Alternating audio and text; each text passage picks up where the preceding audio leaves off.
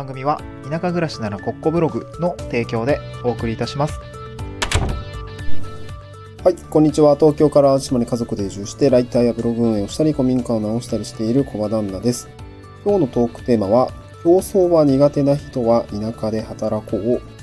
というような内容でお送りをしたいなと思います。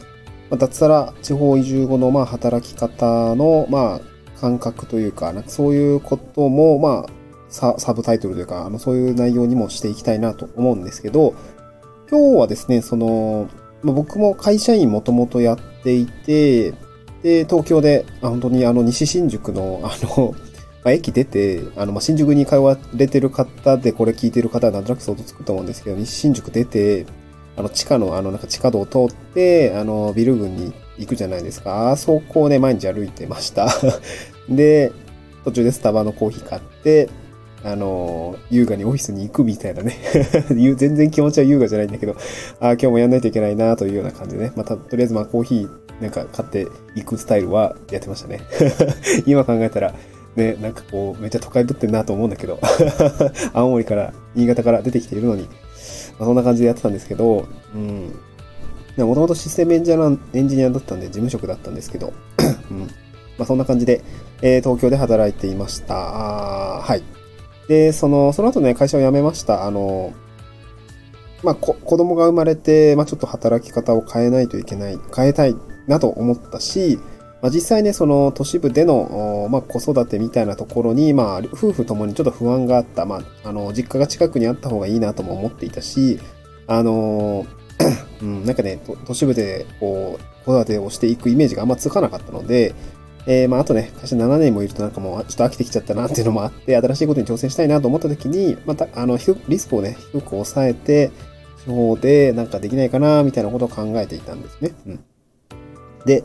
えー、最近ですね、まあ、やっと1年半ぐらい経って、うんと、まあ、その、地域おこし協力隊制度みたいなものを使いつつも、まあ、個人でね、仕事を取るような経験ができてきました。うん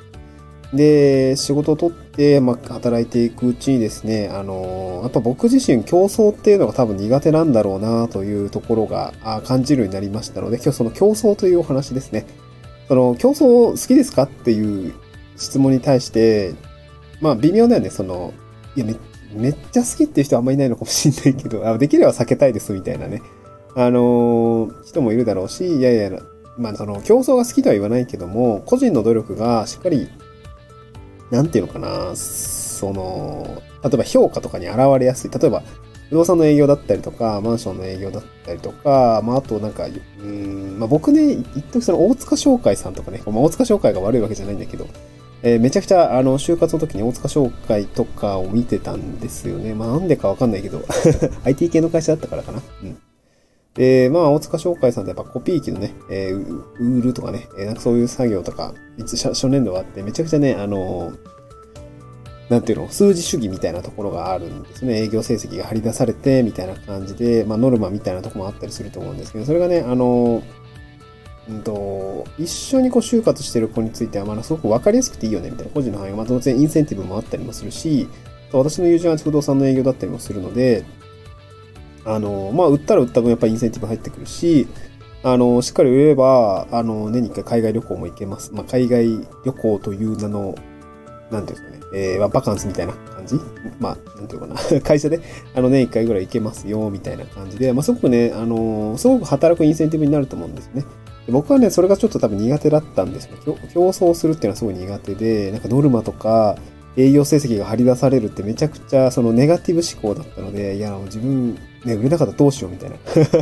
感じだったんですけど、それがすごく苦手で、まあ、チームで働く仕事っていうのをやりたかったんですよ。なんか個人の成績がさ、ちょっとぼやけるじゃないですか、チームで働いてたら めっちゃなんかネガティブな働き方だけど。そう。それが嫌だったんですね。で、チームで働いた方がいいなと思ってたし、まあそれはね、まあなんかちょっとこう、今でずっとバスケットボールっていうね、あの、チームワークが必要なチームでやるスポーツをずっと没頭してやっていたので、まあそういう考えにも至ったところがあるんですけど、うん。でね、会社を辞めてそのチームという輪を抜け、あの、出ました。うん、出まして、個人で、本当に個人主義で、えー、まあ、数字主義と言ってもいいかもしれないですけど、成果を出すとか、あの、売り上げを立てるっていうようなところで働いてきた結果ですね、まあ、どうなったかっていうと、なんかね、こっちの方がいいなって思ったんですよね そう、こっちの方がいいなって感覚が変わりました。あの、なんていうかな、こう、しっかり数字に出るとかね、評価が個人に返ってくるってすごくいいことだなと思いました。当然ね、あの、嫌なこともあります。あの、なんていうかな、うん、まあ、成果、自分が作った成果物に対して、なんかこう、まあ、例えばライティングであれば赤入れられるとか、デザインとかだったら、うん、ちょっとここもちょっとこうしても、なんかテイク数が、テイクが多いとかね、えーちょっとここもちょっとこう修正してくださいみたいな、こうしてで、そういうのを繰り返していくと、あ、なんか僕って全然スキルないなってね、思ったりもするんですけど、うん、怒られたりね、すると、あーってシュンってなったりもするし、まあ最近あったんで、ちょっとね、あのその気持ちで、あなんかこうそうそうそう、こういうのがあったからやっぱ気をつあの、ね、なんていうの？なんて言うんだろう。その、評価が自分に返ってくるってことは、すごくやっぱ苦手だなと思ったんですけど、まあでもやっぱりその自分の売り上げが立ったりとか、ね、えー褒められたりするとすごく嬉しいなと思って、まあこれはね、すごくやっぱやりがいだなと思ったんですよね。うん。で、ただ、その競争がやっぱり苦手っていうところはすごくね、あったんですよ。で、あって、で、多分東京で、東京ってやっぱ競争多いと思うんですね。ライバルも多いし。そう、ってなった時に、まあ、なんか地方で始めてよかったなと思いました。っていうのも、やっぱりね、うん、こっちって業者さんも少ないし、働ける職種も少ないし、あの、地方に比べたらね、そういうのが多いので、こう、そういう場所、まあ、あるある種、こう、マイノリティになるんですよね。こう、島暮らしして、ライターやってますとか、地域おこし協力隊はちょっと微妙だけど、まあ、マイノリティかな。やっぱ少ないですよね。まあ、それが、だから、うん、いいか悪いかちょっと微妙なんだけど、あんまりそこに強みを感じない、感じないっていうところもあるんだけど、なんかその、個人で飯を食うっていうこと自体は、まあ、会社員が一般的な世界においてはマイノリティだと思うんですけど、そこがね、なんかまあ、ある種心地よくなってきてはいるなと思いました。前はね、就活してた時は、いや、会社員じゃないとさ、ダメだよね、みたいな感じすごく思ってたんですけど、まあ、いざ辞めて、7年勤めてから、いざ辞めてみて、まあ、スキルアップをしたりとかっていう状況になってくると、すごく、うん、まあ、心地よくなってきたんですね。で、ただ、やっぱり競争はありますよね。ライティングだったり、まあ、他のライターさんだったりとか、まあデザイナーさんだったりとかっていうライ、あの、ライバルはいるんですけど、その中で、じゃあどういう場所で、えー仕事をしていったら、こう競争がないかっていうのを、なんかね、こう、自分のね、こう、ムーブというか、うん自分の辿ってきた道をね、遡ると、なんか、あ、競争を避けてるなっていうところをね、すごく感じました。例えばですけど、ライターですね。ライターの仕事だと、僕はなんか早々に特化ライターになりましたね。IT 系の特化ライターだったりとか、または結構その自分の自身の経験ですね、移住っていう体験をして、えー、したんです。これはその移住をガンガンガンガンみんながやってるわけじゃなくて、こうマイノリティになってると思うんですけど、その移住っていう文脈で ライティング案件を取ったりとか、あとは、まあ、IT 系の特化ライターであれば、まあ、IT 分野ってやっぱその、普通の人からしたらね、B2B の製品の紹介だったりとか、うん、なんだろうな、プログラミングの話って、まあちょっととっつきづらくて、やっぱそれだけで競争がちょっと減るんですよね。で、やっぱり高単価のお仕事がもらえたりとかもするし、なんかそういう、なんかね、ちょっと頑張らないといけないんだけど、うーん、ちょっと頑張った分、他のライターさんよりは、こう、競争が少ない特化した領域で勝負できるっていうところはね、やっぱりね、そっちの方がいいなと思いました。で、今は今後どうしていきたいかっていうと、多分もうちょっと突き詰めるかなと思っていて、それはどうするかっていうと、まあ、例えば取材ライターだったりとか、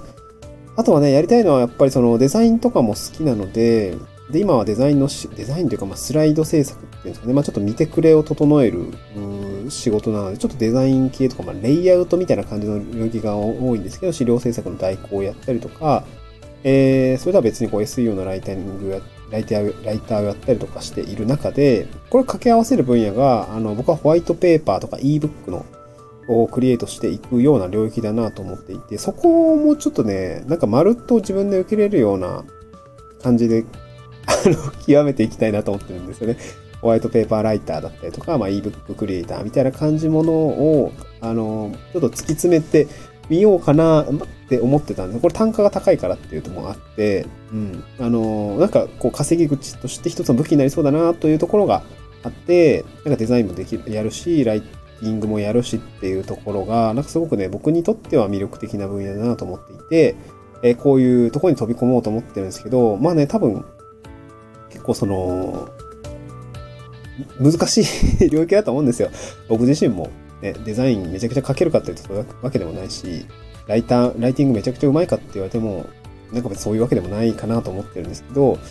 あの、だその掛け合わせると余計にまた難しくなると思うんで、そこをね、なんかちょっと頑張りたいなと思ったんですよ。その60点だって70点っていうところをね、まあ頑張って80、90ぐらい持っていけばね、もう少しやっぱライバルの数減ると思っていて、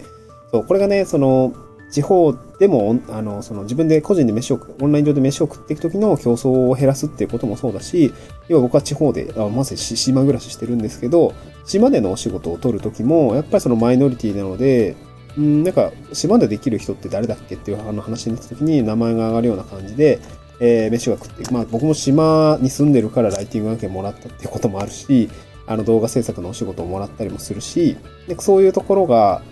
その競争を避けてますよね。なんかその都市部の 競争を避けてるなと思って、僕は多分とことん競争が苦手なんだなと思ったので、まあ今日その、そういう人でも、なんかこう、地方だったりとかでは、仕事がちゃんと回ってくるし、